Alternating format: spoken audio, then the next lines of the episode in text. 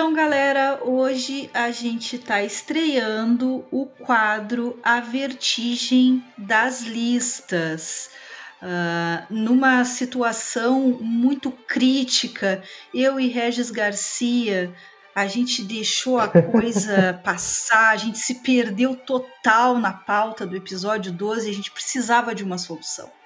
E a solução foi trazer para vocês muitos tópicos para a gente discutir uh, que envolvem muitas referências. E a gente ficou pensando como que a gente chama essas coisas todas, né? Não pode ser entrevista com Regis e Suelen, não fica legal. Então a gente resolveu aqui ao vivaço, uh, em homenagem ao Humberto Eco, que era um adorador de listas, inclusive o nome do, da, do quadro A Vertigem das Listas é o nome de um livro do Humberto Eco. Então estamos fazendo, a gente está fazendo homenagem a ele. E a gente vai trazer as nossas listas, os nossos gostos. Regis, conte-me mais. Um, um, um, homenagem, eu, o Eco e a Lely. Né? Uma, é, homenagem de listas. É, eu, eu, particularmente fiquei muito feliz com a solução, na verdade, que a gente encontrou, porque eu amo lista. Né? Eu, eu particularmente sou. É, eu não sei, eu acho que tem, às vezes é tão, é tão mais gostoso ler, ler as listas do que ler as próprias coisas, né? Ou assistir é, alguém falando, porque sempre tem. Eu, eu fico muito empolgado quando eu vejo lista, porque tem, tem, tem muito do da, do sentimento né, da, da, da, pessoa sobre aquilo que ela está falando sobre. Uh, uma boa lista. Eu me lembro, a Lely e eu tivemos uma disciplina na qual a gente fez uma lista, né, uhum. no início do, de uma disciplina da.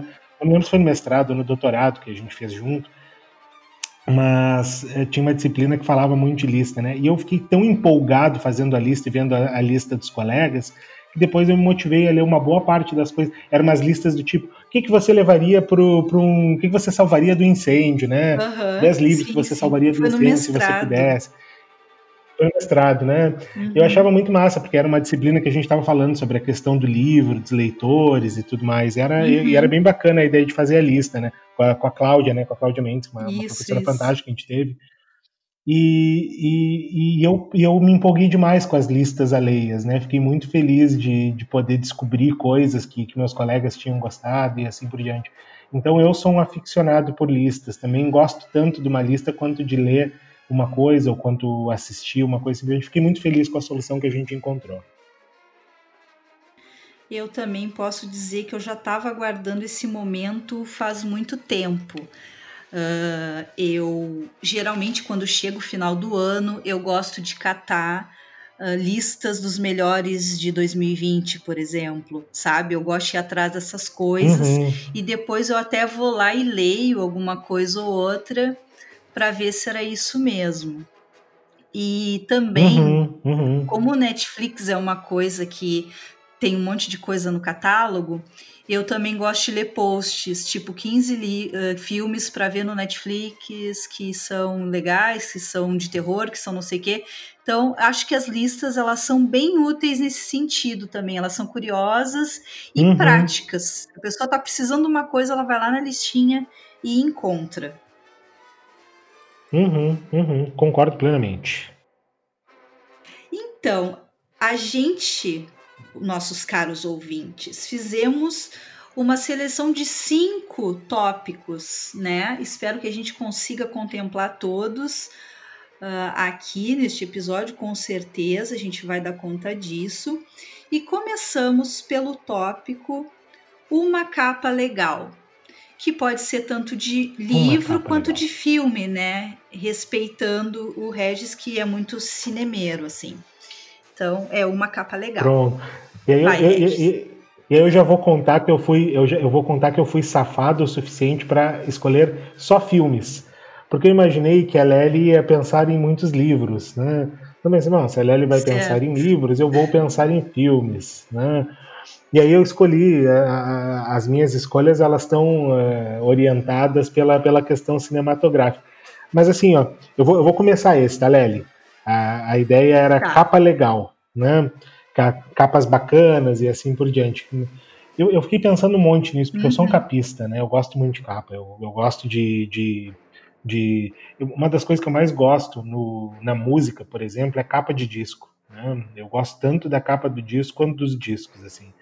Às vezes até mais, né? Sim. E, tanto que no livro da Ana Paula eu, Maia, a primeira coisa que tu comentou foi a, foi a capa. Foi a capa, aquela estilogravura linda ali, né? Lembra? Aquela imagem no estilo uhum. estilogravura, não sei é, fantástica, né? Fantástica aquela capa. Então eu realmente gosto muito de capa e eu fico feliz que a gente tenha é, determinado que esse ia ser um dos tópicos, né, para conversar. Só que ao mesmo tempo é uma desgraça, né? Porque eu fico com aquela ideia de que é, eu podia falar sobre um milhão de, de, de capas né, geniais aqui de, de filmes ou livros, é, mas eu, eu vou começar burlando já um pouco o sistema e vou dizer o seguinte: tem uma coleção de livros uh, que saiu pela. Vou tentar lembrar agora, que são livros do Lourenço Mutarelli, né? Uh, uhum. Eu acho que é da Companhia das Letras mesmo, né? É da Companhia. Uh, uhum. Gente, a, aquelas capas né, da, dos livros do, do Mutarelli pela Companhia das Letras são fantásticas, são fantásticas. Uma, da, uma das capas mais bonitas que eu me lembro é a do Miguel e os Demônios, né? O livro também é muito, muito interessante tal. A capa do Nat Morto é muito bonita também, né? Para quem é, não conhece o, o Mutarelli, para quem não conhece o Mutarelli, o Mutarelli é bem conhecido pelo Cheiro do Ralo, né? Talvez tenha sido um dos, dos, dos, dos livros, né, um dos romances mais importantes dele, que virou um filme muito fantástico também, né? Que depois ganhou uma versão é, cinematográfica muito, muito, muito interessante. É um dos meus filmes favoritos nacionais, Cheiro do Ralo é, tem atuações incríveis ali e tudo mais. Mas essa série, eu não sei se você lembra das, das capas da, dessa série, Lely. Lembro, do, lembro. Muito Mutarelli. São bonitas, né? Elas são, são meio desenhadas, meio riscadas, uhum. assim. Elas, elas, elas têm uma coisa meio monocromática também, que é muito legal, assim, meio bagunçadas.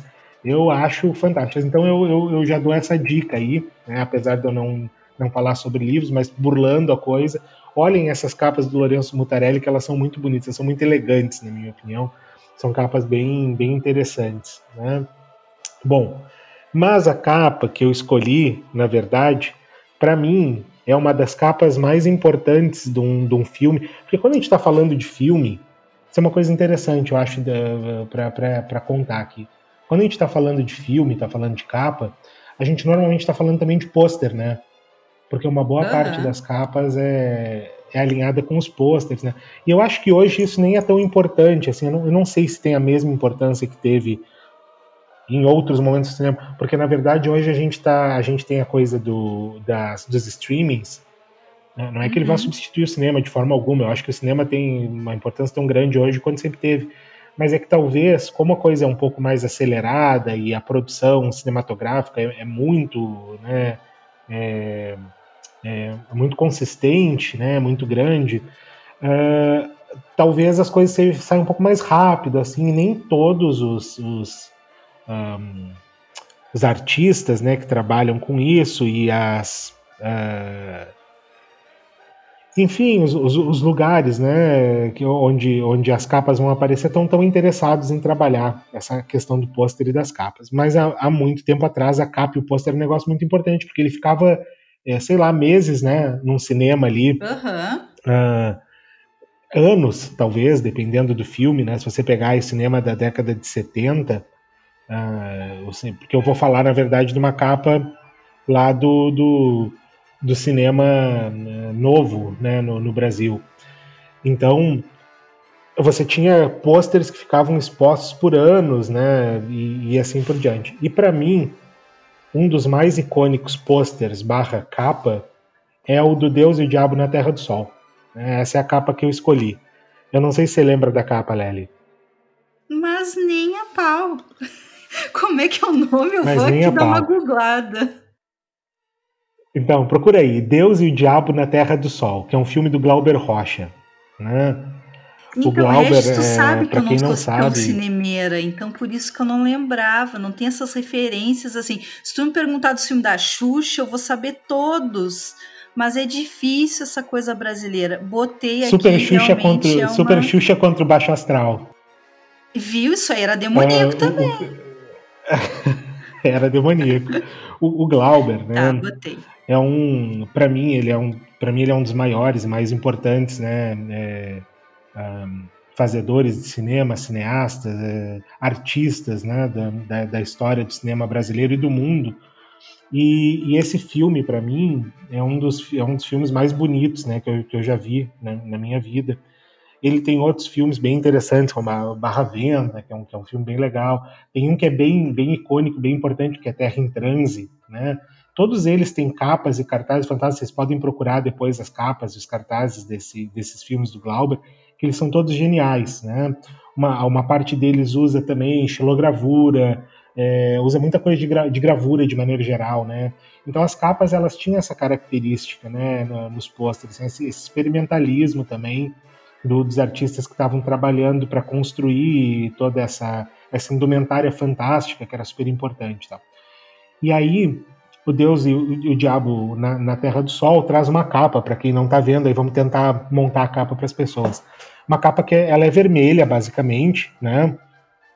com um sol no meio, né? um sol que intercala uh, uh, raios amarelos e com outro tom de vermelho, e no centro tem a foto do, do Atom Bastos, né, que é um que é um artista, então que faz o papel do Corisco, no, porque é um filme que fala sobre sertão, né, que fala uh, sobre uh, uma relação bem bem bem complexa, né, do, do, do vaqueiro Manuel uh, com, com com a, a, a, Terra do Sol, de maneira geral. Então é um filme bem interessante, eu não vou dar muito spoiler, é um filme, é um filme que vocês têm que assistir para entender.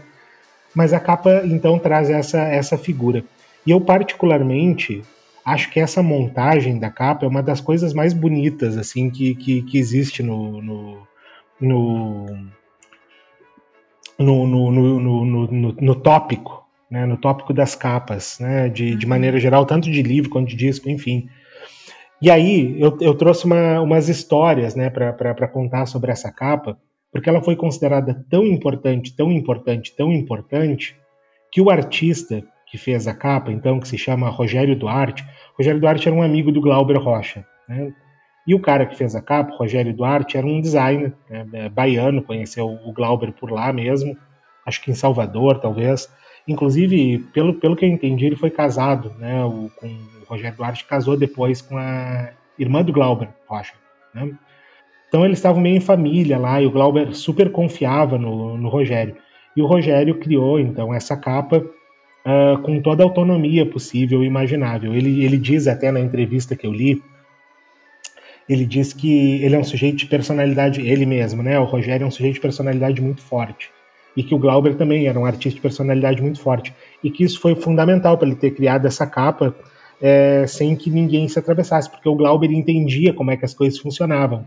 E disse para ele, cara, você tem autonomia completa então para fazer isso. Você não precisa necessariamente passar por mim nem nada. E ele simplesmente construiu não, a capa sem que ninguém uh, se metesse, digamos assim, né, no trabalho dele, e saiu essa grande obra-prima que é, que é a capa do Deus e o Diabo na Terra do Sol.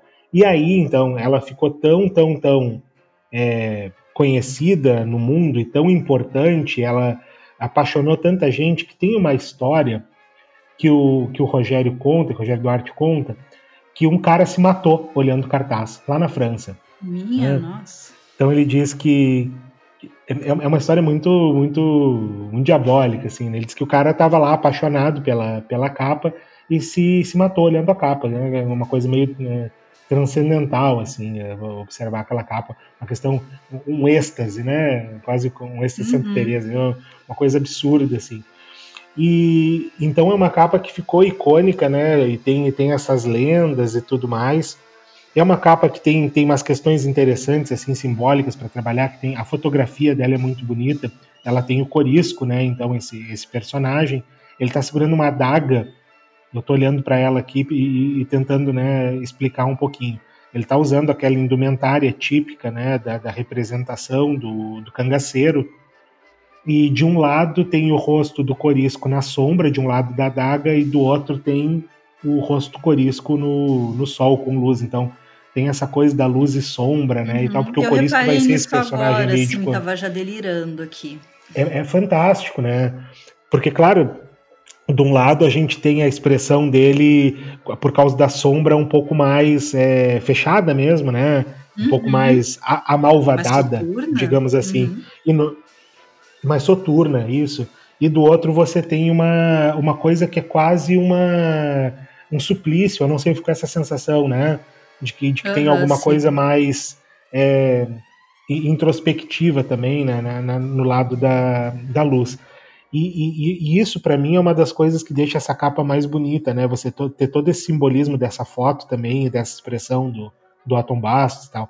Então, é uma obra de arte, na minha opinião, essa, essa capa. É uma obra de arte que também tem toda essa história muito interessante, que traz todas essas lendas. O, o Rogério Duarte vai dizer que essa capa, para ele, foi uma cruz que ele teve que carregar. Né? Ele diz que isso incomoda um pouco ele, porque ela ficou tão conhecida, ela foi tão famosa, ela foi tão potente, e assim por diante, que ele não foi mais reconhecido por outras coisas. Né? Hum. E ele é hum. músico, ele é artista plástico, ele faz um monte de coisa bacana até hoje. Ele expõe e assim por diante. Até pelo menos, acho que é 2014 a entrevista que eu li, então, pelo menos até 2014 ele fazia, né? E ele não ficou reconhecido por essas coisas. O Caetano Veloso chegou a gravar a música dele, né, das composições dele e tudo nossa. mais, mas ele ficou realmente, é, mas ele ficou realmente conhecido então como o cara da capa de Deus e Diabo na Terra do Sol. Então isso já dá uma ideia pra gente do quanto essa capa talvez seja realmente importante no, no cinema brasileiro e para mim na, na, história das capas barra posters. Essa era a minha escolha. Ali a sua capa legal, qual é? Ah, então, né, Regis, eu não consegui escolher uma capa só, tá? Ah, safada. Um pois é, tipo, ah, eu vou burlar as regras.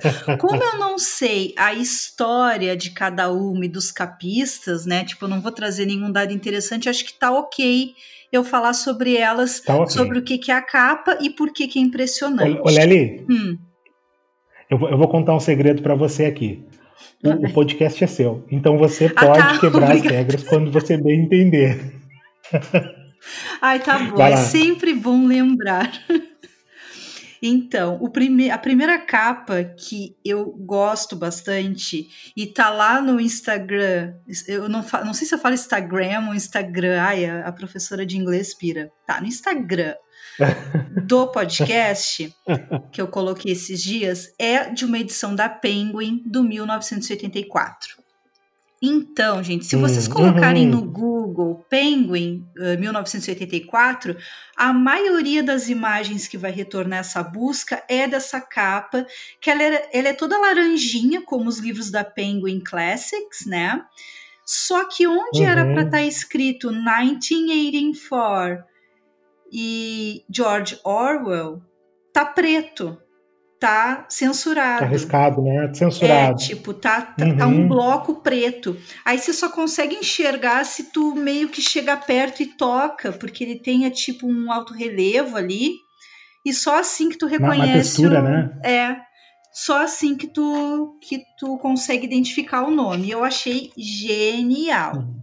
Me arrependo de não ter comprado uhum. essa edição quando eu a vi. Mas ainda bem que eu tirei a foto para ficar sabe. Lely, isso, eu não sei se você sabe se isso foi uma censura de verdade ou se era alguma maneira de, de, de chamar atenção para a censura, alguma coisa assim. Você tem ideia? Eu acho, Regis, que foi tipo um negócio mais atual. Uhum. Tá? Eu até abri uhum. aqui um uhum. linkzinho para ver quem foi que fez a capa e é o David Pearson, mas tá, só sei o nome dele porque uhum, tá, uhum. tipo, não me parece ser uma coisa que há lá na época que surgiu, né? A matéria aqui é de é, 2013. Eu acho que não, né? Ela parece mais modernosa. É, é uma edição é, modernosa. Sim, sim. Então, eu uhum. acho que foi justamente essa sacada, né? Eu vou uh, dar para capa tudo aquilo que você pode encontrar na história. Achei muito massa. Assim. Genial. Muito massa. Genial, lindo mesmo. Lindão.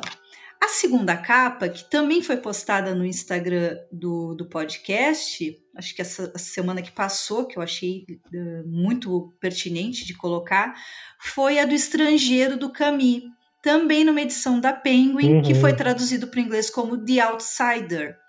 A capa é uh, um horizonte assim e o sol, um baita sol, né? Como se estivesse se pondo, digamos assim, mas um pensa num sol, mano, pensa no sol. E aí eu fiquei pensando, cara, isso é muito genial, porque esta porra desse sol que desencadeia todas as coisas terríveis que uhum. acontecem naquele livro. Uhum. Cara, tipo, eu não lembro sol, com tantos o sol é uma personagem, né? Sim, ele, tipo, uh, bota na conta do sol. Tudo que eu fiz foi porque o sol tava na minha uhum. cara me incomodando. Gente, é bizarro. Eu li ele faz muito tempo. Você sabe? Então são poucos eu, detalhes eu vendo, que eu, eu lembro, vendo a capa aqui, lembro. Diga. Eu tô, eu tô, vendo a capa, ela, ela é, é, um degradê, né? O sol se pondo aí na parte de baixo mais escura, ela vai ficando mais clara para cima. E aí o, no topo você tem ela branquinha, né? Com, com Albert Camus e The Outsider escrito, né? Uhum. Sabe que essa capa é muito parecida com uma capa que eu tenho do, do Harper Lee, do. Uhum. Esqueci qual é o nome, como é, como é que é o nome em português do. do, do Mockingbird, do. To Kill a Mockingbird. O Sol nasce para todos? Sol nasce para todos, sol, exatamente. Ela é muito é parecida. É, exatamente. Eu não lembrava como é, é que era a é tradução, é né? Do, do, do... Uhum. Mas ela é muito parecida com essa capa que eu tenho aqui. Depois eu vou tirar uma foto, vou mandar para você, você olhar. De repente, de repente coloca lá no, no, no Instagram também. Mas uhum. é, é, muito parecida, é muito bonita também. Sempre me chamou a atenção. Claro que lá eu acho que a e capa foi escolhida pelo Sol, né, por causa da tradução. Da edição em português. Da edição em português. Que é uma edição daquelas uhum. de capa dura, provavelmente de algum clube do livro, alguma coisa assim. Depois eu vou achar ela, ela tá em algum uhum, lugar aqui em casa, tá. e tá aí eu tiro a foto então. e mando para você para você dar uma olhada. Mas a Beleza. capa é linda essa que você tá falando aqui da Outsider. Uhum. É, o tipo. E também foi aquele caso, né? Eu tirei a foto e não comprei o livro. Eu precisava fazer escolhas naquela época, né? E a terceira capa, que eu acho genial, Mas e toda três. vez tem três. Ai, Regis, como tu falou, o podcast é meu, por favor. tu não era para ter me lembrado desse fato. A terceira capa, felizmente, eu tenho o livro em casa, né? Não é aquela coisa que a pessoa tirou a foto e agora tá chorando em cima. Que é também uma edição da Penguin. Alô, Penguin, me patrocina. É que é da laranja mecânica, né? Então, em inglês, The Clockwork Orange. E a capa, ela é cinza e é um copo de leite. Gente, é a capa mais simples do mundo, mas eu acho ela tão incrível que toda vez que eu vou limpar a estante, eu passo por esse livro, eu posto ali no Stories que eu amo essa capa, eu adoro esse livro. Então, é, gente, hum. essas capas, elas mostram que como isso é importante, né? Tu colocar uma coisa ali que defina tanto o que tem dentro do livro. Eu acho muito genial. Você sabe que essa é uma, é uma decisão estética bem, bem comum nos anos 70, né? Os anos 70 teve muita capa, assim, de, de você pegar algo simbólico no livro e trabalhar uma, uma, uma pequena gravura, um desenho, uma ilustração com, com aquela né, figura como o que é definir, então, o interesse do sujeito pela capa. Eu, eu realmente acho uma, uma, uma, uma, uma escolha muito legal para você fazer capas. Você, essa do leite eu me lembro qual é. Né? E ela é muito bonita mesmo, é muito simbólica. Acho que é uma boa escolha também, Lely. Uhum. É, e tipo, eu fico pé da vida quando as pessoas começam a botar a capa do filme no livro. Me dá uma gastura, hum. sabe? Porque assim, uhum. aí a gente entra naquela coisa, ah, esse filme é melhor que livro, não sei o quê. Isso é uma discussão que a gente vai ter num episódio livro versus filme, tá, gente? Mas já adiantando, uhum. é uma linguagem, filme é outra linguagem. E quando você vai vender um filme, é diferente de vender um livro. Então, quando fazem essa me, me, metem essa capa de filme nos livros, eu fico pé da vida por causa disso, tá? Não é porque eu ache que ah, os livros são muito superiores. Vou dar um exemplo. Uh, o Conto da Aya é melhor o livro ou é melhor uhum. a série? Eu me empolgo muito mais vendo a série. Mas são linguagens diferentes. Ficou super bem adaptada. Uhum. O Homem no Castelo Alto, né, que virou uma série da Amazon, The Man in the High Castle, do Philip Dick. o livro é legal, mas a série é muito mais eletrizante. Uma coisa é você tá lendo ali que a Alemanha tomou os Estados Unidos, ganhou a Segunda Guerra, e tá todo mundo ali bem nazistinha. E a outra coisa é você ver na série que os Estados Unidos estão todos tomados por suásticas, uh, oficiais alemães, e, né? O visual, querendo ou não, ele consegue te trazer mais para uma atmosfera mais direta, digamos assim. Então, cada um vai ter o seu jeito de trazer o público e de abordar as coisas. Então, linguagens diferentes, né? Por isso que eu não gosto de capa de filme. Você sabe, isso, isso que você está falando é muito interessante por, por, por, alguns motivos, e tem, tem um deles que eu acho bem simbólico, uh, uh, que é o do, do Blade Runner, né? Porque o, o livro né, do, do Philip Dick, o Androids Sonham com Ovelhas Elétricas, né, é o que vai dar uhum. é, a, a, base, né, o fundamento para o Blade Runner. Só que eles não são a mesma coisa. Né, eles não são exatamente o filme e o livro, eles não são exatamente a mesma coisa. É uma espécie de adaptação. Eu, particularmente, é, conheço pouco do livro. Eu li alguns trechos, eu nunca li o livro, o livro completo, eu li alguns trechos eu fiquei com vontade de ler, ele foi para a lista e acabou não, não sendo lido completamente, mas pelo que eu lembro, ele não são a mesma coisa. E aí quando você pega o Harrison Ford, né, tem uma, tem uma outra versão que eu já vi do, do livro do, do Philip Dick, quando você pega o Harrison Ford, você coloca ele, né, que é o ator lá do, do, do Blade Runner, do filme, que ficou super é, famoso lá e, e tudo mais, né, você tem uma espécie de confusão aí na coisa, né? E eu acho muito engraçado isso, porque é como se você estivesse dando personagem para as pessoas, né? Você está jogando ali um personagem, e às vezes o personagem nem é como o personagem é no livro. Um exemplo bom disso é ali no Harry Potter, a Hermione, né? É, a Hermione, ela não é uma menina como a gente tem no, no filme. Ela é uma outra pessoa, né, na, na descrição e tal. Então é, seria muito. Eu, particularmente, nunca vi uma capa de, de, livros do Harry Potter com o filme, mas seria uma decisão muito bizarra, por exemplo, você colocar as personagens do filme numa capa do livro. Então esse é um dos motivos pelo qual eu também não gosto, não, viu, Lélia? Eu não, não acho que é uma boa escolha você colocar capa de filme nos livros. Uhum. É, às vezes a capa do filme é legal e beleza, mas é que não. Putz, você destrói o negócio, né? não sei. Uhum tanto para o bem ou para o mal, para um e para o outro, né? Não, não é porque, ai, filmes são ruins. Eu detesto. E, tipo, eu, no meu estágio em literatura, para concluir o curso de letras, eu ministrei um curso de extensão com um amigo meu, o Alisson, e o curso era literatura e cinema. E o meu intuito foi o tempo todo dizer que, tipo, gente, linguagens diferentes, estamos aqui para analisar essas obras, umas linguagens diferentes. E sempre tinha uma pessoa que dizia: ai, mas o livro deve ser melhor. Eu, gente, não é para isso que estamos aqui. É. Eu estou tentando convencer o contrário, mas meio que não estava dando certo. Mas tentei, tentei bastante. Encerramos as capas, Regis.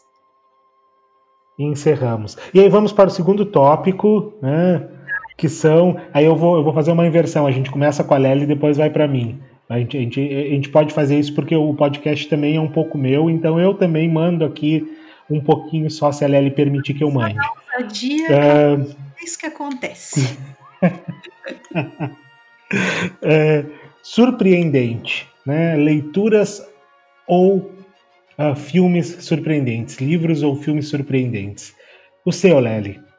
Então, deixa, eu vou contar uma historinha rápida, né, do livro surpreendente. Eu tinha feito uma lista acho, com uns três ou quatro. Aí eu pensei, não, pera eu vou focar no que, que, quer dizer surpreendente. Aí eu trouxe um livro ah. que tem uma história que é digna de ser surpreendente. Nesse meu caminho aí de buscar e-book na pirataria, né? Que já é conhecido uhum. de todos.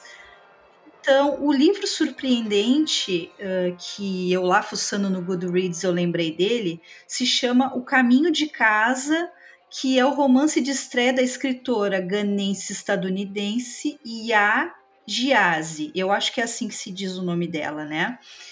E aí eu uhum. tava lá no, no, site, né, no Ler Livros, procurando coisas legais e tal, e essa capa me chamou a atenção, é uma capa laranja, com uns traços em azul. Não estamos mais nos tópicos capas, mas só para dizer que o troço me chamou muita uhum. atenção.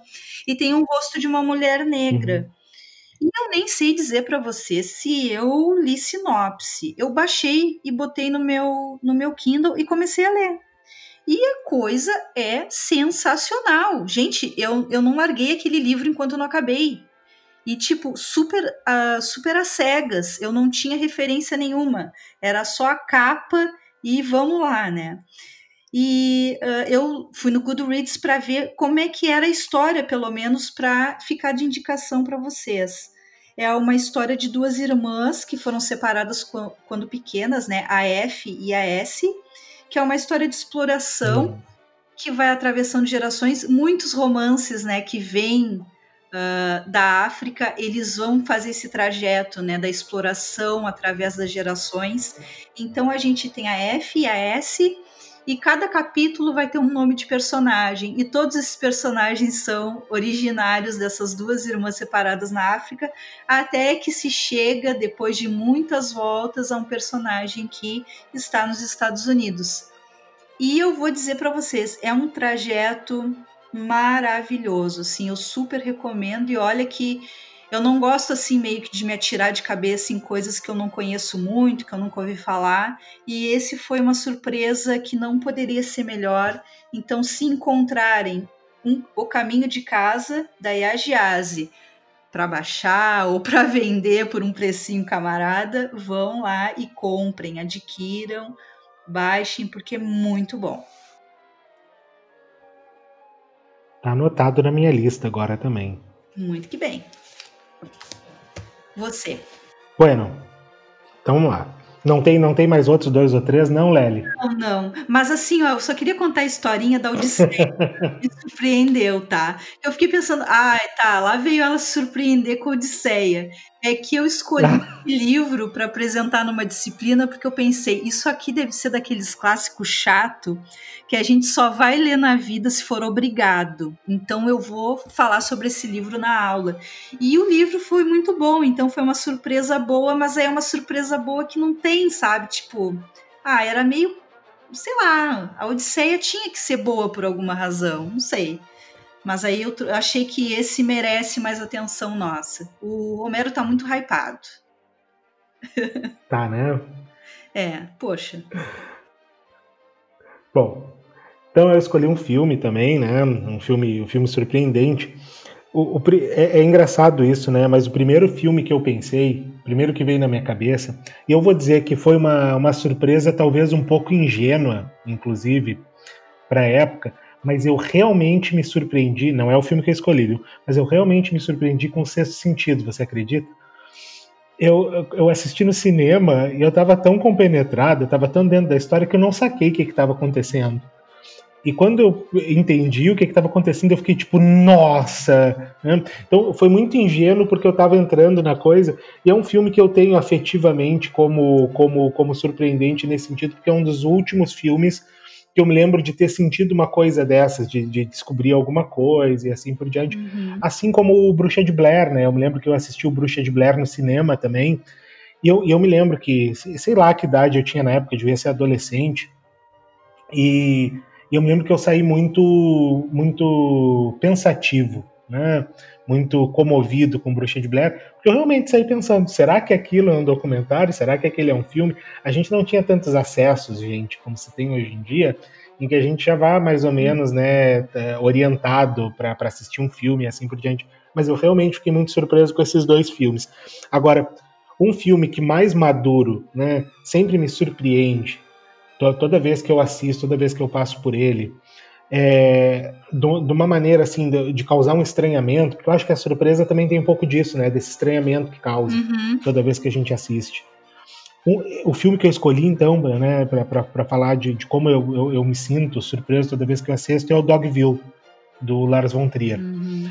Então, o, o Dogville, para quem não sabe, é um, é um, é um filme, talvez um dos mais interessantes, né? na minha opinião, um dos mais interessantes do, do Lars von Trier que é com a Nicole Kidman, é, para sumarizar, para sintetizar a coisa, né, uma, uma, uma mulher né, durante a Grande Depressão, então, é, o nome da, da, da personagem da, da, Nicole Kidman é Grace, ela está fugindo de uns gangsters, né, de, de, de, pessoas que a gente sabe até aquele ponto ali que são gangsters e tal, e ela acaba parando nessa fuga numa cidadezinha pequena, que é essa Dogville, que é uma, que é uma é cidade meio perdida, assim, na coisa.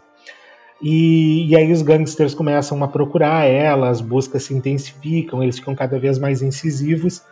E, e, a cidade, porque ela tem uma espécie de rabo preso, né? ela tem um segredo.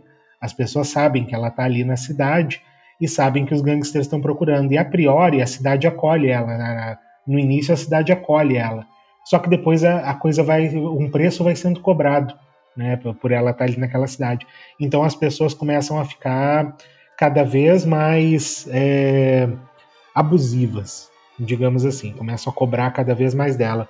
E, e, e, eu me lembro muito sempre de uma performance de uma artista é, que a gente até falou, eu acho que naquele podcast que a gente conversou com, com a Lid, uh, uhum. que é a uhum. Marina Abramovic, né? Que tem, tem uma performance dela que ela é, é genial, que ela fica ali é, disponível né, para as pessoas fazerem o que quiserem. Ela se senta e, bom, você, você faz o que quiser na, na sua interação comigo. Ela tá lá, sentada, esperando que as coisas aconteçam. E as coisas começam a escalonar, né? começa, começa a crescer assim a, a interação entre ela e as pessoas, né? as pessoas e ela, ao ponto de que algumas pessoas acabam realmente machucando a artista, né? E assim por diante. E, e, o Dogville me lembra muito essa performance nesse sentido, né? Que, que, que, a personagem da Nicole Kidman vai se tornando cada vez mais desumanizada, e talvez aí o nome da cidade faça muito sentido, né?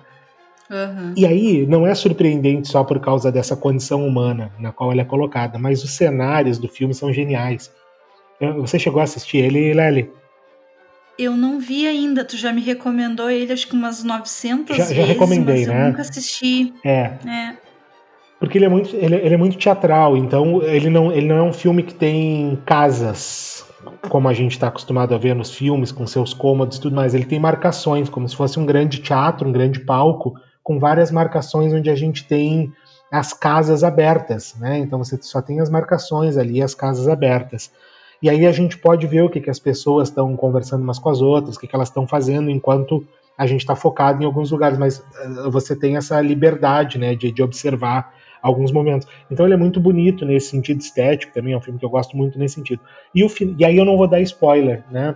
Mas o final do filme é muito surpreendente, porque de alguma forma a gente tem uma, uh, um, um, plot twist, né? A gente vai ter uma, uma virada ali no negócio que é o que faz para mim desse filme tão surpreendente. Eu realmente não queria dar spoiler, mas eu queria deixar a ideia de que é importante é, você assistir esse filme é, para que você entenda por que, que ele é surpreendente para a gente pensar na natureza humana, né? De como a gente se relaciona como humanidade. É um filme muito bonito, eu recomendo como o meu filme surpreendente aqui. Hum, tá, e ele, ele tá onde, Regis? Tá na. Tá nas pirataria? Pois é, porque é difícil. Nesse momento ele tá na minha nesse, nesse momento ele tá na minha mão em DVD. É o que Ai, eu tenho aqui.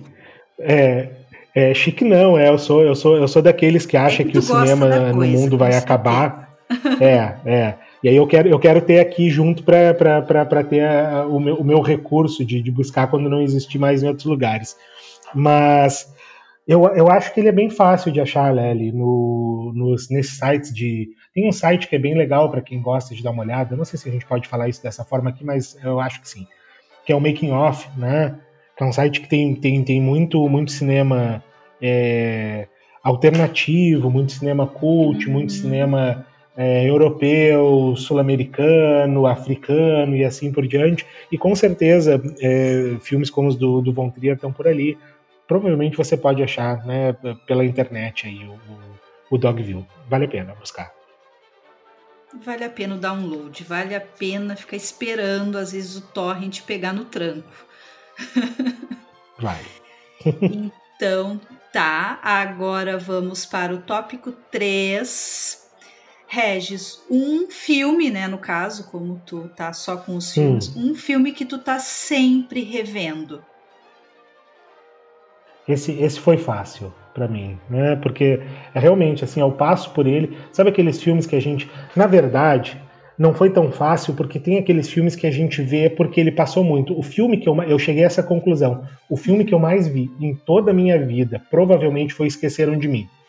é, é verdade, Porque uhum. ele, ele passava tanto, né? Ele passava tanto na TV. Eu me lembro que na Fox chegava aquela época de Natal, era só o que passava, esqueceram de mim. E toda vez que estava passando, eu deixava ele ligado, porque eu, eu, eu sempre me diverti né, com Esqueceram de Mim. Assim, é um filme que tem uma coisa muito afetiva também, né? Da, da minha infância, né?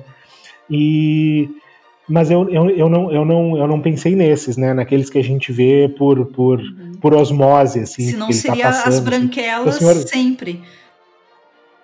Credo! Não, definitivamente não, não era o meu. Poxa, é, teve uma época que a naqueles... Fox ela só tava com o disquinho lá da, da, das branquelas. Teve uma época que era só aquilo que passava na Fox, não tinha outra coisa. Você acredita que teve uma época, eu, eu, eu, eu, fazia uma viagem daqui de Rio Grande para Santa Catarina, eu estudei lá na UFSC uma época, e eu fazia uma, uma viagem de Rio Grande a Santa Catarina num ônibus que se chama Rio Rio, que ele sai de Rio Grande e ele vai até o Rio de Janeiro, ele para em Santa Catarina no meio do caminho. Você acredita, Léo, que por quase um ano de viagem eu vi Norbit, que é um filme do Ed Murphy. Eu vou lembrar o nome dele agora. Do Ed Murphy. Do Ed Murphy. Que é um, é filme do maldito Ed Murphy. Eu vi Norbit tipo, umas 10 vezes nessas coisas de ida e volta. Eu acho que os caras só tinham o Norbit desse Rio Rio. Porque eu não sei se eles acreditavam que as pessoas não iam pegar Realmente o Rio Rio tão seguido assim. assim né? do, do Norbit também. Gente, que inferno! Eu, eu, tenho uma dificuldade de dormir em ônibus, então eu sempre assisto o filme que tá passando.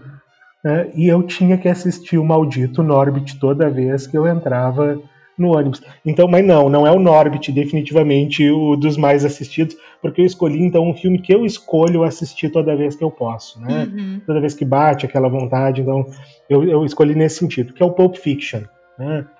É um, é um dos filmes que eu, que eu mais gosto, é um dos filmes que, que também tem uma carga afetiva muito grande para mim, é um dos primeiros filmes que eu vi que me, que me que me disse, nossa, cinema pode fazer isso também, sabe?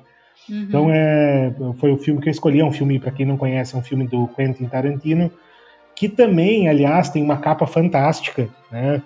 Que é uma capa com a, a Uma Thurman, né? Na, na, na centralizada, assim, e tal. Uh, olha o elenco do filme, né? O John Travolta, o Samuel Jackson, a Uma Thurman, Harvey Keitel, o, o Tim Roth, uh, o, o, Eric Stoltz, uh, o Christopher Walken, o Bruce Willis e assim por diante. É um, um elenco fascinante assim para a época. Tarantino tem essa essa característica, né, de, de conseguir juntar pessoas eh, interessantes para fazer os filmes dele e tudo mais. Atores, né, que, que sempre se alinharam com, com a forma dele de fazer cinema. E eu, e eu, e eu gosto muito da, daquele duo do, do Pulp Fiction, né? Do, do Samuel Jackson com, com o John Travolta. Eu acho que é uma, é uma combinação bem inusitada. Eu, particularmente, não imaginaria isso. Eu acho muito interessante Tarantino ter imaginado essa, essa possibilidade. Então, ele tem, ele tem muita coisa. Por que, que eu reassisto a ele sempre, né? Primeiro, porque tem esse elenco que eu, que eu acho muito interessante. Segundo, porque ele é um filme que é muito representativo também de um momento do cinema para mim, que é os anos 90. Né? Ele, ele tem uma, uma característica muito específica para mim, que é um dos cinemas que eu mais gosto, porque ele tem todo. Ele faz parte do meu desenvolvimento, né? assim como, como sujeito interessado por cinema. Eu acho ele divertidíssimo em alguns pontos, né? Divertido, é nostálgico, as atuações são muito interessantes. Ele é um filme muito icônico, mas mais que tudo por causa da violência né, que é um tópico recorrente aqui pra gente. Inclusive em português ele sai com um subtítulo, ele sai Pulp Fiction Tempo de Violência. Uhum. Né? E, e eu me lembro que foi o primeiro filme na minha vida que eu pensei, que, como eu disse, né, eu pensei isso dá para fazer no cinema, que era a questão da violência. Que eu olhava para aquilo e pensava, nossa, é um exagero, é uma coisa brutal, exagerada, que, que, que parece até nonsense em algum, em algum ponto, assim, né, que parece que não tem nexo, mas que de alguma forma é, é uma maneira, é uma das formas de você mostrar a violência. Né? É uma das formas de você trabalhar a violência. Não trabalhar só uma violência que, uh, que, é, que, é, que, é, que é natural, mas uma violência que é naturalizada também, né? Porque ele, o, o Tarantino me parece fazer um pouco isso ali. É uma violência que é naturalizada. As personagens, aquelas, para mim, parece que elas não existem sem, sem a coisa do, do pensar a violência. Então, para mim, esse é, um, é, uma das coisas. Mais... E eu gosto muito, né? Eu estudei, assim, a minha, a minha formação ela foi toda olhando muito para a questão da violência e tudo mais. Então é um, é um filme que eu acho bem interessante nesse sentido. É a minha escolha do, do reassistindo. Uhum. E, e, a sua, Lely? O que, que é relido ou reassistido? Ai, não, só pegando o gancho aí do Pulp Fiction, eu nunca assisti, e sempre que eu digo que eu nunca assisti, a pessoa fica quieto, nunca viu. Ah. E, e é digno dessa pergunta mesmo, porque eu não tenho nada contra o Tarantino, assisto os filmes dele, mas esse, eu não sei, eu não sei se é porque o John Travolta para mim hoje ele não me apetece mais, mas nos embalos de sábado à noite eu gostava de ver. Não sei, não sei o que aconteceu. Mas eu acho, sempre ele, quando eu que, vejo alguém é falando do filme, eu quero ver. É isso, isso acontece. O, o, o, o, John Travolta é ridículo no filme. Eu acho que esse, esse é um papel brilhante dele. Aquele é ridículo, meme né? dele olhando para um lado e para o outro, isso, meu Deus! Isso, ele, ele é aquilo daquele meme no filme, ele é ridículo, né? Então, e, e, e talvez isso seja um, um, grande trunfo na coisa, né? Você colocar um cara como Samuel Jackson, que era descoladão, né?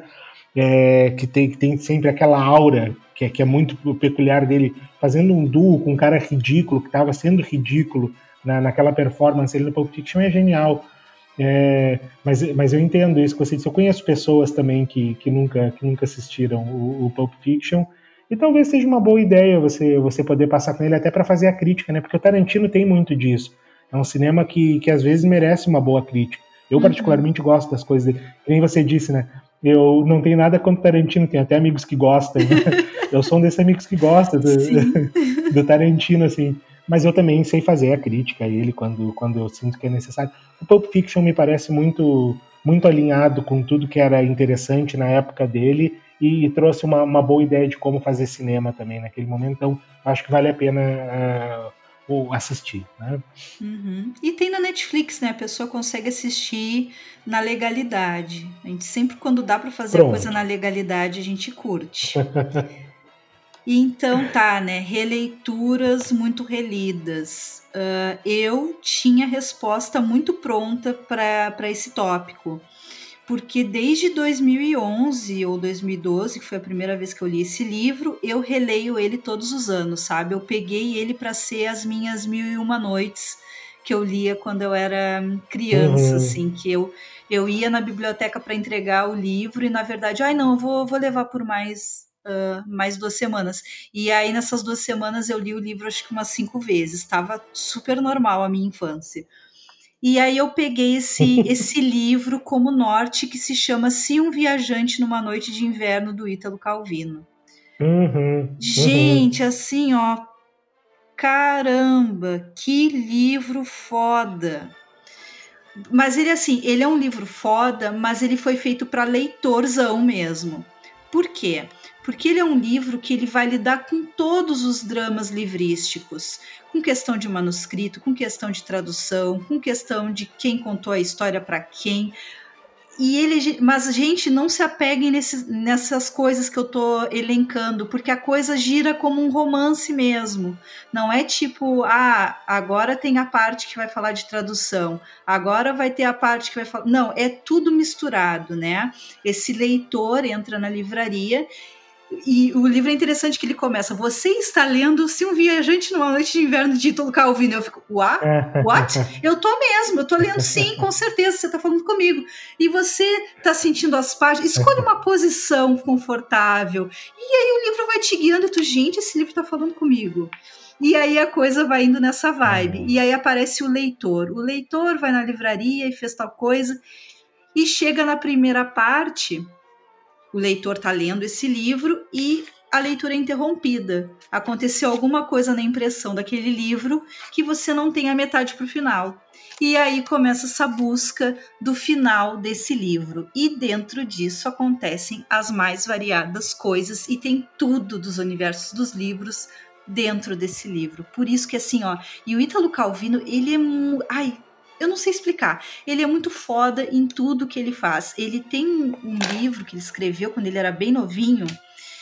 Nossa, eu não vou lembrar o nome agora, mas foi, sei lá, acho que o romance de estreia dele. E tinha uma coisa meio que a ver com guerra. Nossa, era alguma coisa de aranhas. Socorro. Eu vou, eu tô aqui recorrendo à Wikipedia, mas enquanto isso eu vou falando. Ele, ele gosta dessa, dessa coisa mosaico, dessa coisa rocambólica, ele gosta dessa simbologia que te leva, esse prisma né, que te leva para outras coisas. O livro se chama O Atalho dos Ninhos de Aranha, o, o livro de estreia. Maravilhoso também, ah, então. Você sabe, Lely, que quando você falou do Ítalo Calvino, eu fiquei pensando, né? Como livro, talvez o, o, Cidades Invisíveis tenha sido um dos livros que eu, que eu mais passei por ele, assim. Eu não, não reli, né? Porque eu não, não li ele inteiro, assim. Mas eu acho o Cidades Invisíveis tão, tão bonito que volta e meia eu abro ele, dou uma olhada nele. É, o, o, Calvino tem isso, né? Eu acho que ele é um sujeito que consegue criar, como se disse, essas, essas atmosferas. Não chega a ser fantástico, né? Mas uhum. esses, esses espaços incríveis, eu diria assim. Cidades Invisíveis é um dos meus livros favoritos. É, é de, de longe um dos mais bonitos dele. Esse é mim. aquele que é as viagens do Marco Polo? Exatamente. Ah, tá. Então não estou confundindo. É maravilhoso. Esse aí, o final. Ele já acaba o final, acho que eu grifei todo o parágrafo no Kindle, assim, porque é. ele acaba assim, te destroçando por dentro. É muito bom, é muito bom. Uhum. É um ótimo livro para reler também. Eu tô então, tá, aqui, tá, então foi o Italo Calvino. Esse aqui é sempre relido. O, o, qual, qual, é o nome das aranhas mesmo, para eu anotar aqui? Uh, tem o Atalho dos Ninhos de Aranha e ele saiu no Brasil, agora que eu vi, né, que esse era da edição de Portugal. A Trilha dos Ninhos de Aranha saiu pela Companhia A das Letras. Legal. É muito bom. É outra vibe. Também. A gente consegue ver que realmente, né, é um Calvino no início de carreira, mas não no sentido, ah, é ruim. Não, ele é bom, só que ele não faz essa, como eu te falei, essa viagem maluca pelas leituras, que uhum. todo livro acaba que vai virar isso, assim, num ponto. Uh, ele é muito meta, né? Meta literário. Eu vou, eu vou, eu vou aproveitar o, o, o gancho, Lely, do é ruim e vamos para o quarto tópico, eu começo com você, então. Não recomenda. O que, que você não recomenda, Gente, esse aqui Lely? foi muito fácil. Esse foi muito fácil, gente. Olhe só. Se alguém poderia imaginar que no meu Goodreads eu ia ter dado uma estrela para um livro, eu dei para esse Nossa. livro, tá? Notícias fortes. Esse livro, ele veio no kit da tag literária de junho de 2018 e ele foi indicado pela Eliane Brum, jornalista que eu gosto bastante, ela tem uns livros bem legais. E aí eu tava com expectativa lá em cima, nossa, indicado pela Eliane Brum, com certeza vai ser um livro assim, incrível. Resumo da obra: se chama Voragem, do escritor japonês Junichiro Tamizaki tá? E ele é um livro que saiu entre 1928 e 1930 em fascículos para uma revista japonesa. E aí eu vou dar o como é que a gente diz? Eu vou dar o plot para vocês. Ah, hoje eu tô coach, coach hum. literária. Ah, eu vou dar o plot para vocês, galera literária e paulista. Uh, é a história da Sonoko Kakiushi, que é uma jovem casada que faz aulas de arte e que nessas aulas de arte ela conhece a Mitsuko. E elas começam a ter uma, desenvolver uma amizade. E essa amizade se desenvolve para uma coisa mais uh, envolvente, mais amorosa. Só que, gente, eu também achei, puxa, vai ser um, um romance com amor entre duas mulheres, bah, o negócio vai, vai ser legal, vai ser bem escrito, vai ser emocionante. Foi chato que é o inferno, tá? Elas ficam toda hora se chamando de maninha, é um saco, e não sou só eu que tô dizendo, por uhum. causa que no aplicativo, a tag tem um aplicativo, né, para você interagir com todos os assinantes, e todo mundo tava falando que não aguentava mais a maninha. E os diálogos são incrivelmente infantis. Gente, sério, umas coisas tipo: ai, você não vem mais na minha casa, você não gosta mais de mim, ai, mas eu quero muito que você seja minha amiga, maninha. Tarará. Gente, é chato pra cacete. Eu não gostei, tá? Não gosto de influenciar ninguém, acho que cada um tem a sua vibe, o seu momento. Porém, não sei se eu vou voltar a abrir o Voragem. E dá pena porque o livro tem uma capa bombástica de linda, né? Porque a tag tem isso, né? Os livros vêm com uma edição que Gente, a gente poderia ficar um episódio todo falando das capas da tag. Então é triste por esse lado, porque tinha tudo para ser lindo, mas foi uma grande decepção. Voragem. Eu, eu, acabei de, eu acabei de ver a capa aqui do, do Voragem e acho que é uma, da, é uma daquelas gravuras japonesas mesmo, né? Uhum, é, é lindo. Muito, e o, muito E o brinde mesmo. foi legal, por causa que foram seis porta-copos com ilustrações japonesas. Então o brinde do mês foi bem Uhum. legal, mas o livro, gente, meu Deus. Tá bem, valeu pelos porta-copos, então. Valeu o porta-copo. Também.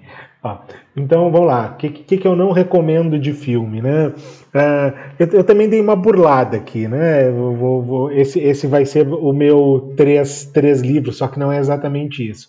Eu fiquei pensando, pô, tem tanto filme ruim. Eu podia, por exemplo, colocar o, o Norbit aqui, né? Não recomendo o Norbit. Sim. É Se uma- entrar no é ônibus uma e o Rio tiver traumática. Orbit, desce do ônibus. não recomendo de forma alguma. Ah, como centenas né, de, de outros filmes que dá para não recomendar. Só que eu, eu adotei então um critério para não recomendo, e, e eu acho que o critério foi mais ou menos não recomendo para não iniciados. Né? Ah, muito bem. E eu explico por quê. Eu, eu explico por quê. Porque é, é um filme que eu amo, é um dos meus filmes favoritos de longe, é, é de um dos meus diretores favoritos. Só que eu tive uma experiência que foi um pouco traumática para outras pessoas com ele. né? Então, é, em 2018, eu acho, eu ofereci um curso né, de cinema e, e psicanálise na, lá na UFPEL para os meus alunos. Né? E, e aí eu resolvi que ia trabalhar então David Lynch. Né? Então todo, todo o negócio foi montado em cima do Lynch. O Lynch é esse cara, para quem não conhece, que tem umas ideias às vezes um pouco absurdas, né? Tem, ele trabalha muito a ideia do onírico, né? Aquela coisa meio uh, super simbólica, as imagens e assim por diante. E é, é meio, meio louco, assim, o cinema do Lynch, né? Uh, para quem não conhece ele, o, ele é o responsável pelo Twin Peaks, né? Então, que talvez seja uma das séries mais icônicas aí, das mais Uhum. estranhas, assim por diante. Inclusive tem o David Bowie em alguns pontos, né? Que, que- que é muito legal, tem uma atuação bem, bem interessante. Então, vale a pena procurar o Lynch. E o filme que eu não recomendo se chama Eraserhead, né?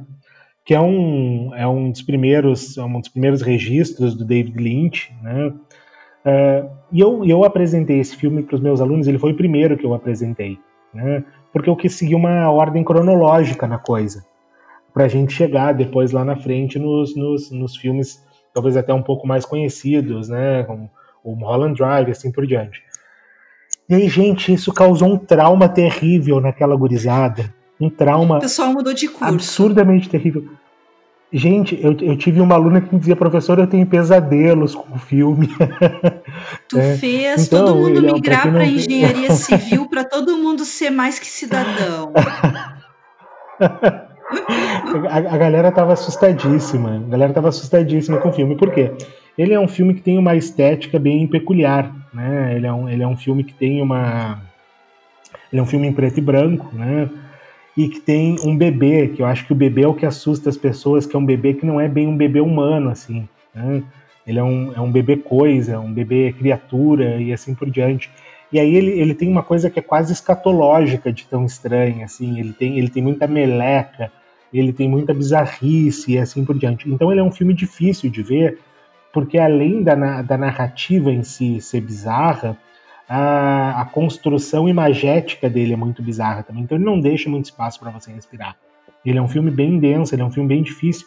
E ainda tem uma outra coisa, que é na trilha. Reza a lenda que ele, ele é um filme que foi feito com uma espécie de ruído branco na trilha, né? Então é uma, é uma trilha que tem um ruído intermitente, assim, que deixa você bem desconfortável enquanto você escuta, né? Que você nem percebe que você está escutando, mas está dando uma angústia.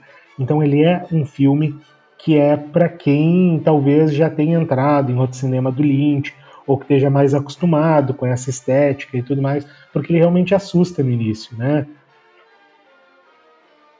Ele, Uhum. ele, ele é um filme que realmente assusta no início, né?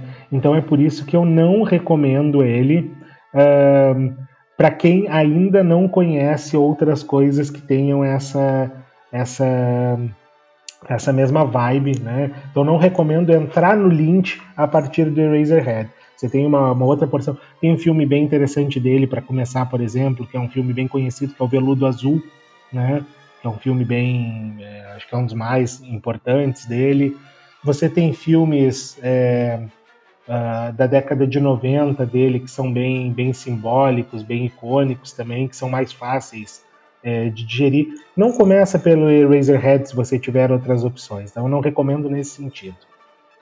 É que eu acho que se a pessoa também vai procurar um David Lynch, ela tá querendo algo, né, que, sei lá, que vai mexer com a mente da pessoa. Então já chegar nele significa sei. uma coisa, assim, sei lá. Eu, eu, não sei, sabe, porque eu tenho, eu tenho alunos que depois viram os outros filmes e tiveram essa sensação que se eles tivessem começado por outro lugar, ah, teria sido mais fácil. Né? Uhum. Então, claro, eu imagino que se você vai procurar por sua própria né, vontade, digamos assim, é, talvez fique mais fácil você começar pelo Razorhead, né? Mas se você não vai começar pela sua vontade e assim por diante, tem um filme dele que é muito bonito que se chama Lost Highway, né? Que é um, é um dos filmes mais bonitos que, que eu já vi na minha vida, que talvez seja um baita filme para começar, para você começar a, a, a, passar pelo Lynch, se você não tem interesse no Lynch maluco e assim por diante. É um filme que, que daria para ter começado esse curso, né? Para apaziguar as coisas, porque ele é um filme muito sensível, né, de 97. Então, se você não vai por livre, espontânea vontade buscar o Lynch, é um, é, o Eraserhead não é um filme que eu recomendo não, para começar. Uhum. E tu tinhas mais recomendações desse tipo? Não, não tinha. Essa. Que maldade, né? Se eu fosse recomendar um monte de coisa assim. Eu, eu, eu, inclusive, não consegui recomendar uma coisa que eu achasse ruim. Eu tive que recomendar uma, uma coisa que eu achasse boa para você não começar por ela, porque eu sou um cara que não consegue é, dizer que alguma coisa é ruim. Uhum. Muito bem. Uh, agora eu que pergunto. E aí a gente né? chega no último tópico. Ou não? Isso. É tu, é tu. Ai, confusíssima aqui. Chegamos, gente, no último tópico. Olha, a gente tá bem. A gente tá conseguindo ser sucinto, eu acho, Regis. Aham, sim, uma hora já de conversa, a gente tá super sucinto. Porque foram várias coisas. Como disse um amigo nosso querido que escutou o podcast, né, o Bruno, ele falou, né, do episódio do Mouse que foram 66 minutos que pareceram seis. Imagine só uma pessoa que tem essa fluência Fantástico. do tempo, gente. Então, o último tópico, né, da nossa listíssima é um livro ou filme que todo mundo tem que ver. Agora, Regis tem que ser assim, tipo, não importa se o, se o filme é bizarro, se é difícil, se é maluco, se tem bebê estranho, tem que ver. Não, então, eu, eu, eu, eu tive muita dificuldade para escolher esse, né? Porque é aquele negócio que a gente se coloca muito como sujeito que está dizendo que, é, quando eu digo que todos têm que ver, eu estou dizendo que é uma obra que de alguma forma é realmente potente. Sim, né? relevante. E aí eu pensei, eu, é, Aí eu, eu, pensei muito, né, sobre o que fazer, mas uh, no final das contas a, a, coisa que sempre me vinha à cabeça era a mesma, né, que eu vou ser bem sucinto aqui, que é o Vidas Secas, né, o livro barra filme. É, eu acho Vidas Secas como, como livro é fantástico, eu me lembro de ter lido ele só uma vez, mas eu me lembro de ter sido muito emocionante quando eu li o, o Vidas Secas, Uh, não sei se eu acho tão potente quanto o filme, né? mas já, já fica a ideia de que talvez o, o livro também seja uma boa ideia do, do que tem que, que ler. Né? Mas o filme, para mim, é genial. Né? Então, o que eu estou recomendando aqui, que todos têm que ver, é o filme. É uma, é uma, então, o filme é, é baseado, né, para quem não conhece Vidas Secas, uh, é baseado nesse romance, do, do, o filme é baseado no romance do Graciliano Ramos, Uh, e o filme é feito pelo Nelson Pereira dos Santos, né? E, gente, ele, mais que tudo, tem que ser visto por causa da baleia. Né? Eu, não, eu não consigo não, não assistir o filme, é, é de verdade, eu não estou brincando, eu, eu lacrimejo no momento em que eu vejo o cachorrinho. Eu sei que esse não é o objetivo da coisa, eu sei, inclusive, que você se motivar com o animal dessa forma. Eu lembro em Bacurau, eu fui assistir Bacurau no cinema, ali no Cine Dunas, no cinema no Cassino. E, pô, Bacurau foi um dos filmes que eu pensei, né, de, de dizer assim, ah, todo mundo tem que ver o Bacurau e tal. E eu me lembro que tem, tem uma coisa muito parecida com a da baleia. Tem uma cena no Bacurau que um cachorro é morto lá na parte da batalha na cidade, né? Não sei se você lembra dessa cena, o cachorro leva um tiro. Vagamente, né? Regina. O cachorro tá lá de o cachorro, o cachorro tá lá de boa, sem fazer nada, e aí os atiradores estão todos é, é, espalhados pelas cidades, né? Pela cidade ali, pela, pelo centro da cidade, e os moradores estão escondidos. E aí até já aconteceram inúmeras violências, inclusive a morte de uma criança, né? E aí o cachorro levou um tiro. Quando o cachorro levou o tiro, uma, uma menina grita no, no meio do cinema, que é um cinema pequeno, você basicamente pode ver todo mundo que tá ali, filho da puta! Né? Um, um grito de dor no coração, porque o cachorro levou um tiro. E eu acho interessante isso, né? Que a gente tem essa tendência a se comover com, com, com os animais, essa espécie de empatia com, com os animais. Uhum. Eu me lembro que uma da, das coisas que mais me entristecia sempre no Mad Max era quando o cachorro se machucava, né? O cachorro morria lá no, no, no Mad Max. É, e a gente tem essa tendência, mas a baleia, no Vidas Secas, do, do Nelson Pereira dos Santos, no filme, é uma personagem genial, porque a cachorrinha parece que atua mesmo. Né? Então eu dou um grande mérito da, de toda de toda a carga que, que, que vai ter no, no, no, filme, toda a carga emocional que o filme vai conseguir fazer a gente é, desenvolver né, na, ao longo da, da, dos minutos dele para baleia. Então esse é um dos primeiros motivos pelo qual você tem que ver o filme. Né? Em segundo lugar, é um filme que fala sobre uma realidade de um momento no Brasil em que ninguém tinha falado ainda, né, sobre isso da mesma maneira como o Graciliano e depois como Nelson Pereira de Santos vai falar, né. A gente faz uma pergunta, se a gente quiser entender o que é miséria, né? Se eu fizer essa pergunta, o que é miséria?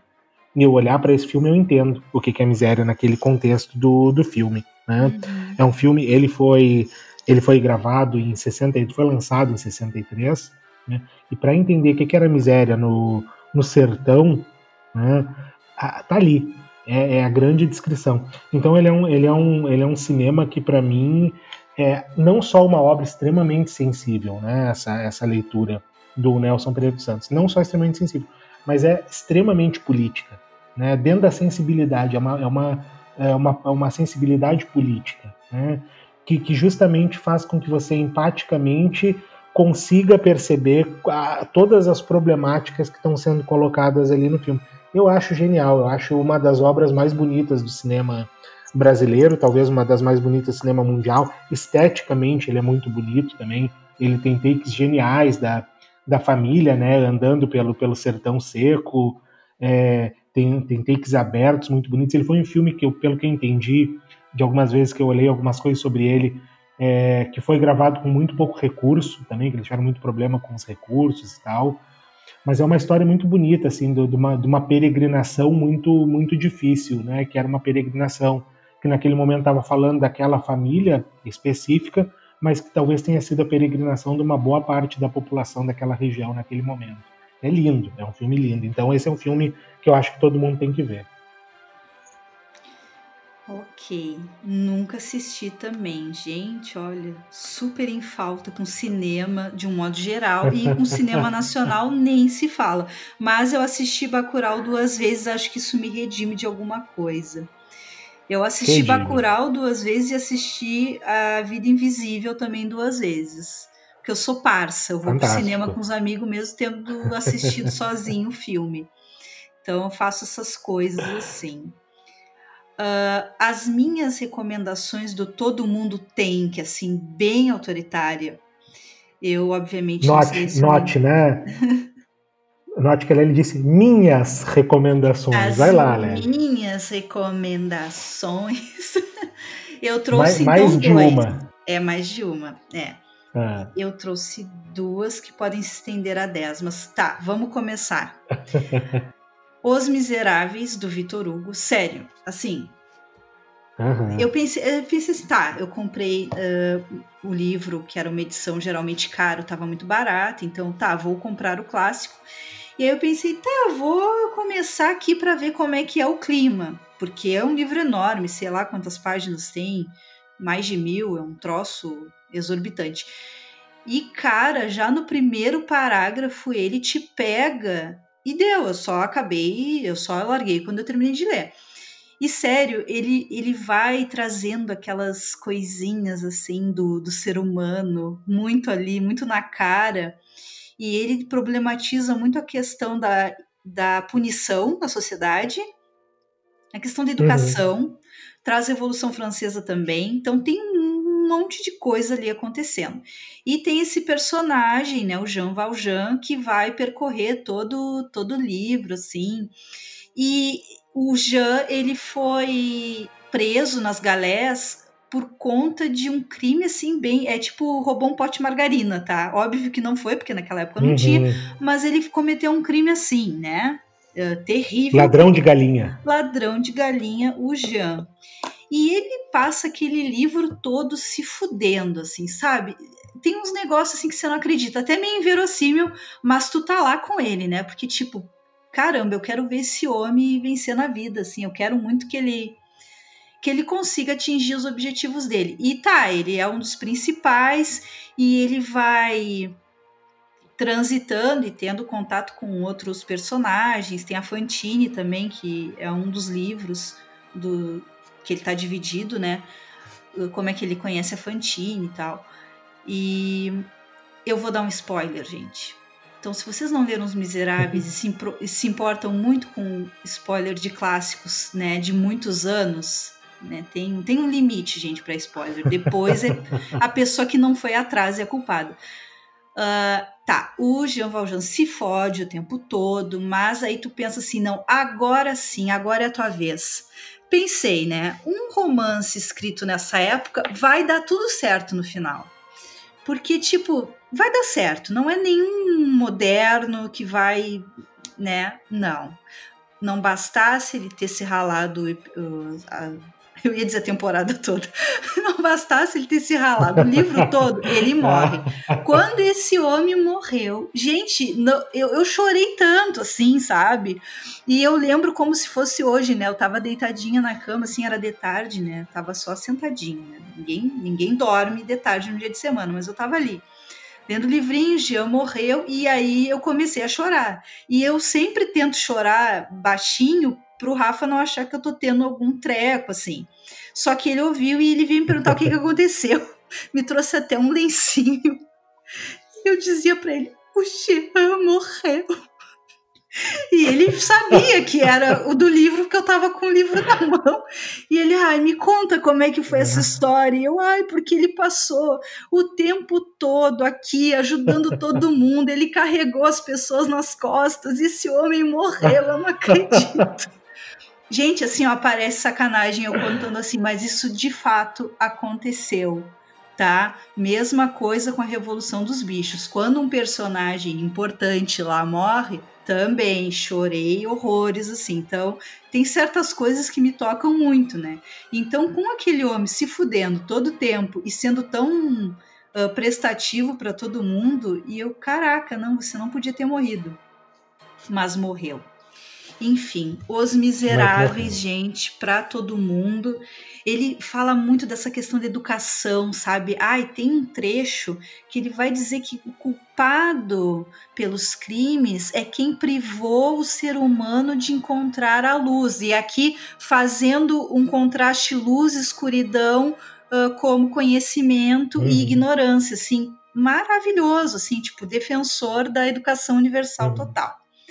E outro livro que eu preciso muito uhum. recomendar que as pessoas leiam uh, é O Continente 1 e 2 do Érico Veríssimo, né?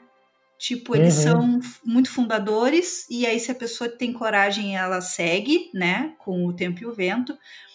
Porque eu acho assim, eu tenho a impressão de que o Érico ele não é bem valorizado, sabe? Não sei se é uma coisa minha só, uh, que não, que o Érico é super hypado, mas eu tenho esse sentimento de que ele é tão maior do que o valor que a gente dá. Que você pega esses livros, mesmo ele focando na fundação de um Rio Grande do Sul, tu consegue entender todos os problemas do Brasil a partir daquilo, sabe? É muito bizarro. Uhum. E o Érico, ele uhum. tem essa uhum. capacidade de fazer com que você conviva com as personagens. Então, quando o livro acaba e não tem mais nada, tu fica pensando, tá, e agora o que, que eu vou fazer sem a Bibiana, sem a Ana, sem o Rodrigo, uhum. sem, sabe?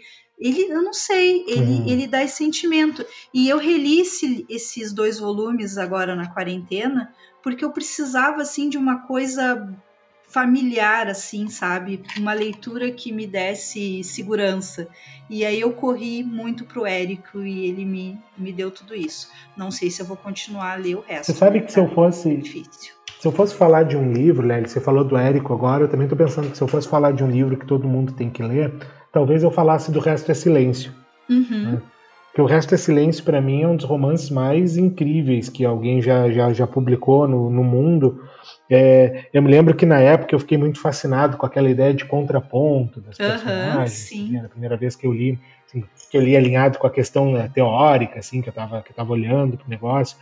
É um romance muito bonito, assim, ele é, é, muito também muito sensível e ele me parece muito fácil de ler. Eu não tive essa facilidade de ler O Continente, sabe? Eu achei uhum. ele, eu acho ele um, ele, eu acho ele é, talvez mais para iniciados em literatura, né? Porque ele é um, uhum. ele, ele, é bastante coisa, assim, né? Ele é lindo também, é fantástico, mas eu acho que ele é mais difícil. Eu achei Resto Silêncio tão fácil eu concordo com isso que você disse, assim, das personagens, né? Da gente sentir falta, da gente se acostumar, da gente se aproximar. Uhum. E, Mas tu sabe assim que quando eu falei isso, uhum. Regis, de que você sente falta da personagem quando fecha o livro, eu falei do continente, mas eu pensei no resto é silêncio, porque foi a vez que eu li um livro Jura? e fechei e pensei, nossa, uhum. mas não tem, não é novela da Globo, não tem nove meses. Eu acabei com o livro e agora uhum. o que, eu faço? Então foi o livro que eu fiquei com esse sentimento, nossa, eu estava gostando tanto, estava indo tão bem e acabou. Viu? Fica, fica a recomendação do Resto é Silêncio para o pessoal também, que é realmente uhum. muito bonito, né? Muito legal o livro. É, Oleli, eu sei que a gente já está no finalzinho, mas eu quero te pegar de calças curtas aqui então. Né? É, já que a gente está na vibe das listas, conta aí para mim um disco que todo mundo tem que ouvir. Eita, nós! Então, né, gente, tem que ser o. Ai, gente, peraí. Quimeras Insulares do Regis Garcia no YouTube. é só digitar. Ficou muito bom. Modéstia a parte dele, ficou muito bom. Isso não foi combinado, não. Não é como se não eu estivesse fazendo merchan e vendendo, viu? Não foi. Ela tá sendo legal. É, é. Eu acho que a gente pode fazer isso numa tá, próxima. Regis. O que você acha, Lely? Oi? A gente. É, tá bom. a gente pode fazer um de discos uma hora dessas também. A gente pode Podemos. fazer uma listinha num desses. O que você acha? Eu acho. É? Uh, aqueles, aqueles discos que estão alinhados à literatura também. Eu lembrei muito sobre Vendo do Inferno, sobre Vendo no Inferno, né? Do, Dos Racionais. Uhum. Acho que valia. Acho que valia a pena a gente fazer uma coisa dessas. Fica, fica a ideia.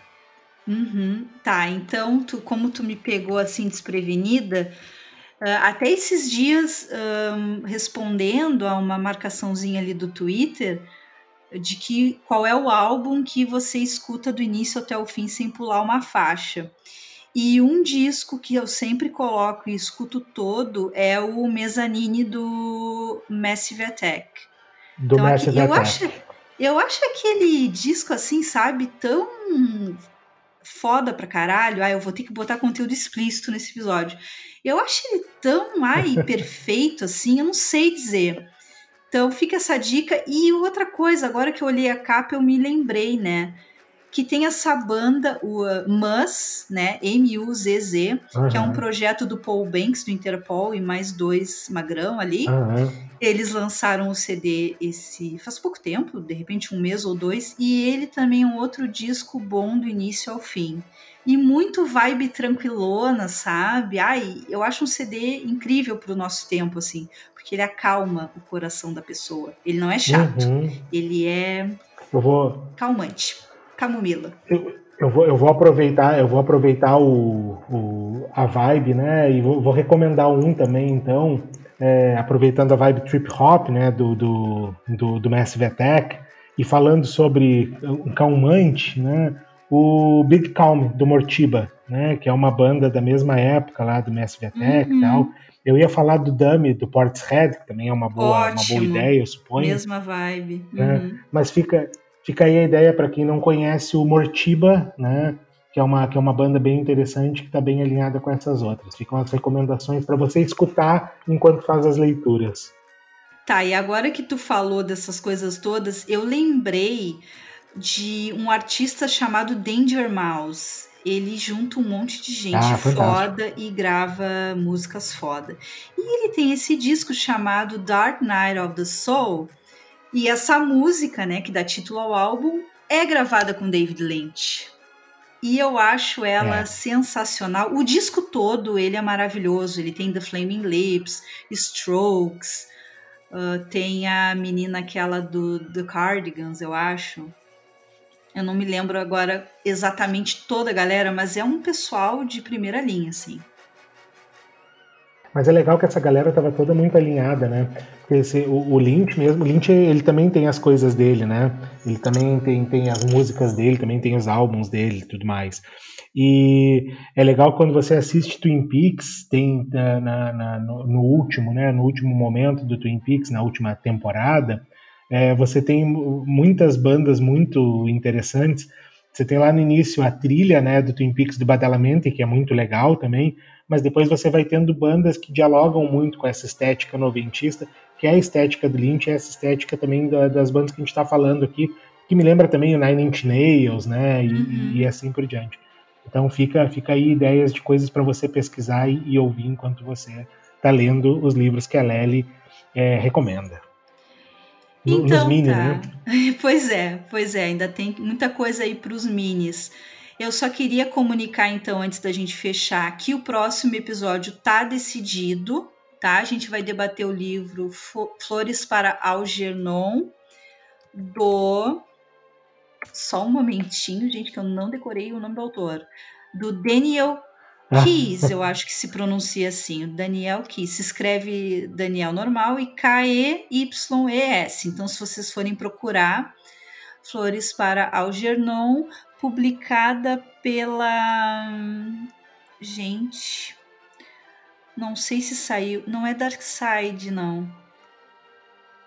Estou bugada, só um momentinho. Que aqui a gente faz tudo freestyle no ao vivo mesmo. Eu gosto de ver que a, na capa não tem o nome da editora. Socorro. Editora Aleph, achei, tá? Só para guiar tá. quem já quer ir se preparando, buscando o uhum. livro, vamos falar sobre isso. Acho que o Regis vai ficar assim, ó, extasiado, ele vai dominar a discussão. Eu, Mas... tô, eu tô com uma expectativa gigantesca, porque a Lely não para de falar nesse livro. Então, eu tô, eu tô supondo que ele vai ser realmente fantástico. É, tu sabe, Regis, que tem grandes chances de, de tu gostar, né? Tu tem essa noção. Tem, tem sim. Então eu queria agradecer todo mundo que aguentou essa uma hora e vinte e pouquinhos, mas creio que o episódio é bom porque também você pode ir pausando e pegando as referências, né? Não fica aquela pressão. Regis, algum recado final? Não, já falamos demais. Aproveitem as dicas, divirtam-se, façam suas listas e mandem para a gente também, para a gente saber o que vocês estão assistindo, é, ouvindo e especialmente lendo.